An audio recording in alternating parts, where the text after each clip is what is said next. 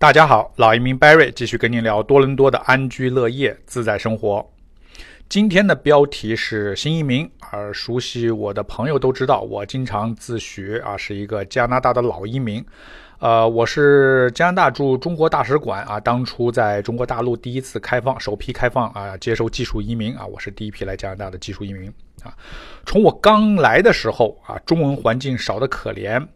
到现在，身边已经越来越多的这个中餐馆、超市、中国超市、中资公司、银行、大陆留学生、华人新移民啊，可以说中国实力这个在多伦多已经越来越强大，甚至不是移民，而是殖民啊！因为现在很多移民已经不是一穷二白，而是登陆之后就买房子、买车。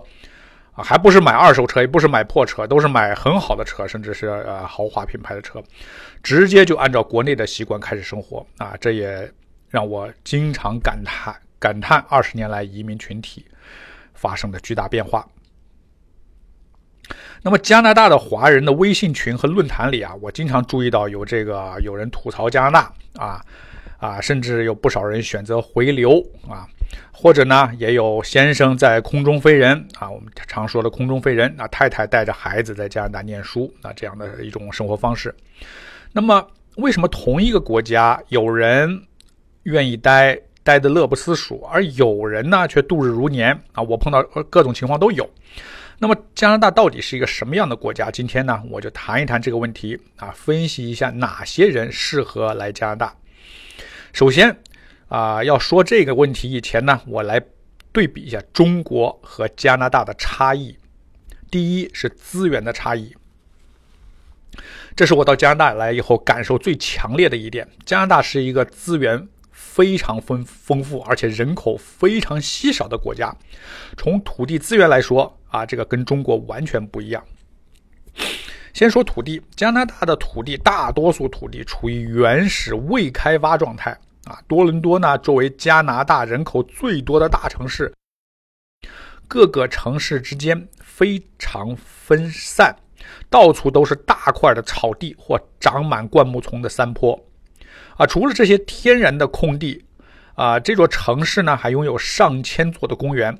啊，说除了繁华的市中心以外，大多伦多地区和中国的上海、北京相比，简直就是农村啊。那么加拿大呢，只有百分之五的农民，但是加拿大却是世界上的主要的粮食出口国之一啊。加拿大的农民呢，啊，早就实现了农业机械化啊，所以他们是也是住洋房，就是住 house，开小车啊，是这样的一种生活状态。这是土地。第二，水资源那更不用说了。我们知道中国很多大城市是缺水的，北京甚至因为水资源的匮乏，都考虑过迁都。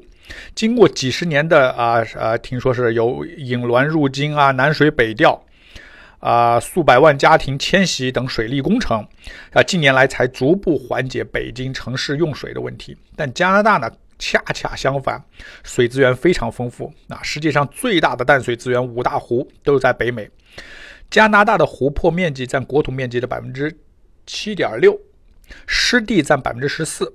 加拿大淡水资源是全世界淡水资源的百分之二十五左右，同时加拿大人口只有三千六百万，因此其人均拥有的水量啊位居世界前世界前茅。啊，由于水资源极其丰富啊，长期以来加拿大这个这个水啊水价都是比较低的啊，水质也很好。呃，就是本地人啊，咱们中国人啊有时候还不习惯，但本地人自来水啊，他们你去餐馆你可以吃，他你说我要一杯水，他往往是给你 tap water 啊，他们的自来水可以直接饮用的。第二点，儿童天堂。出国前啊，听别人说是国外是孩子天堂，那么我自己有了孩子之后呢，发现这话一点都不假。加拿大的教育制度啊，就是让孩子快乐成长，孩子没有刷题、作业、排名的困扰啊，呃，课外班、课外班啊，琳琅满目，选择很多啊，但大部分呢，也都是艺术啊、体育啊，都基于孩子的爱好和特长出发的。呃，加拿大孩子呢都是就近入学啊，没有择校费一说啊。公立学校的教学质量呢也是世界前列，啊，私立学校选择也很多啊，收费呢说老实话非常合理啊。所以和国内各种疲惫的眼镜学生不同啊，加拿大孩子每天的精神面貌啊，足以证明这里是孩子的天堂。第三，居住环境，对于我来说，加拿大最让我喜欢的就是它的环境啊！我是一个户外运动爱好者，那么让我享受的是，除了家门、社区、公园、健身房，到处都是你做户外运动锻炼的场所啊。至于住房啊，国内三口之家啊是基本上两室一厅、三室一厅的标配，那么这里家庭的标配呢，一般是四个卧室、两个车库的独立屋啊，居住面积呢一般是。两百五到三百五十平米啊，上下不等。第四，福利制度啊，大家知道我们中国现在经济持续发展，在世界上的地位是节节上升，有目共睹。但中国人呢，依然爱存钱、省吃俭用啊，这个爱存钱呢，也是一种可以说是缺乏社会保障的一种体现。而加拿大在社会保障系统方面已经非常成熟完善了啊！加拿大呢是世界上最富裕的工业国家之一，政府通过税收调节收入，控制贫富悬殊，并建立覆盖全民的免费医疗系统和教育系统。第五，税收与补贴。加拿大的税率高于美国啊，但加拿大税收基本思想呢，就是通过税收和补贴来打富济贫啊，防止贫富过于悬殊。在加拿大，收入很高的人并不是越来越富有，税收将他们很大一部分收入再分配给穷人。我的一个女性朋友嫁给了一个专科医生啊，先生年薪是二十一万，但是他们每年交给联邦和省的税加起来超过了八万，可以养活两个低收入家庭。富人的巨额资产每年被征收巨额的。啊，房产税和这个学校税。那么相反，穷人享受很多补贴，他们收入少，他们甚至可以不用交税。孩子每年有牛奶金啊，大人有住房补贴，年终退税。所以，虽然可供支配的钱不多，但是基本生活没有问题。全家有医疗保险，孩子免费教育啊。穷人虽然穷啊，但是穷的也开心。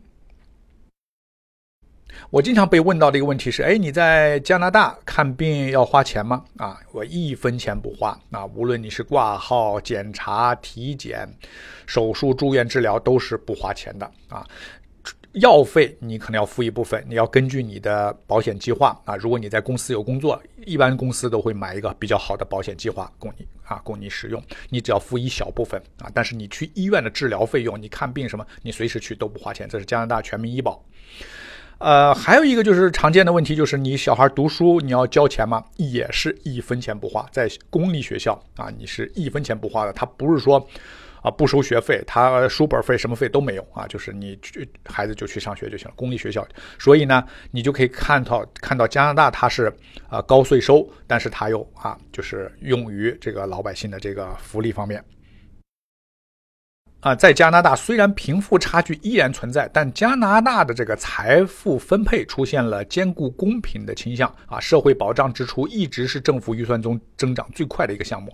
加拿大老年保险金大约占联邦政府开支的百分之十五，失业保险金占占联邦政府开支的百分之七，健康保险占占省政府支出的百分之二十五。第六，养老。加拿大的养老金制度啊，也值得一提。从一个人工作交税开始，都有养老金的制度啊，也叫 RRSP。一般来说，日积月累啊，几十年下来，到退休时，一般的养老金额至少都能达到几十万，甚至上百万。所以在加拿大和北美啊，越有钱有闲的就是老人啊，开奔驰、宝马的啊，也多是老人。他们可以单独居住，也可以住养老院。啊，这里的养老院大多都建立在交通方便、风景如画的地方啊，里边设施齐全，有各种健身房、游泳池、专业护士啊和餐厅。加拿大呢也存在老年化问题，但是源源不断的青壮年移民啊会缓解其人口老龄化的速度，而且作为发达国家，加拿大有足够的经济实力解决养老问题。一般来说，只要在加拿大住满十年。啊，包括新移民，包括新移民他们的父母来加拿大不用工作，你只要住满十年，六十五岁以后每月都有政府发放的养老补贴。对于从中国来的老年人来说，即使一辈子没有在加拿大工作过，基本生活也不是问题。第七，城市建设和经济收入。从城市建设上来说，中国呢是迅速发展的国家，加拿大已经是发展成熟的国家，城市发展速度缓慢啊，几乎近于停滞状态。哈密尔顿市中心三十年没有见过一幢高楼，蒙特利尔市区也有二十三年没见过高楼了。啊，比中国城市的朝气蓬勃、日新月异而言，加拿大的城市宁静而悠闲啊，更多了一种休闲的氛围。中国经济的飞速发展带来了很多机遇啊！对于大多数曾经在中国城市和各行业中间和白领的中国移民来说，在中国他们可能会有更多的发挥余地和升迁可能；而在加拿大，在一个非常成熟的经济体系里，城市发展趋于完善，而且由于语言的劣势和文化背景上的差异啊，他们往往没有太多的机会啊！这也就是造成部分移民回流的一个重要原因。啊，所以回到呃一开始的问题啊，那么在国内的朋友问我哪种人最适合移民加拿大时啊，我的回答是：移民加拿大是否能够适应，能否喜欢，最终呢取决于心态，取决于你想要和希望的生活。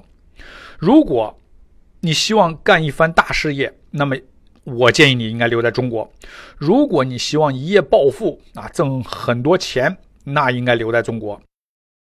如果你希望夜夜笙歌、灯红酒绿、呼朋唤友、美女如云，那你应该留在中国。相反，如果你希望过一种安静的田园式的生活，希望远离繁复交错的人际关系，希望呼吸新鲜的空气，希望更多的接近大自然，希望更多的和家人、孩子在一起，那么你适合移民加拿大。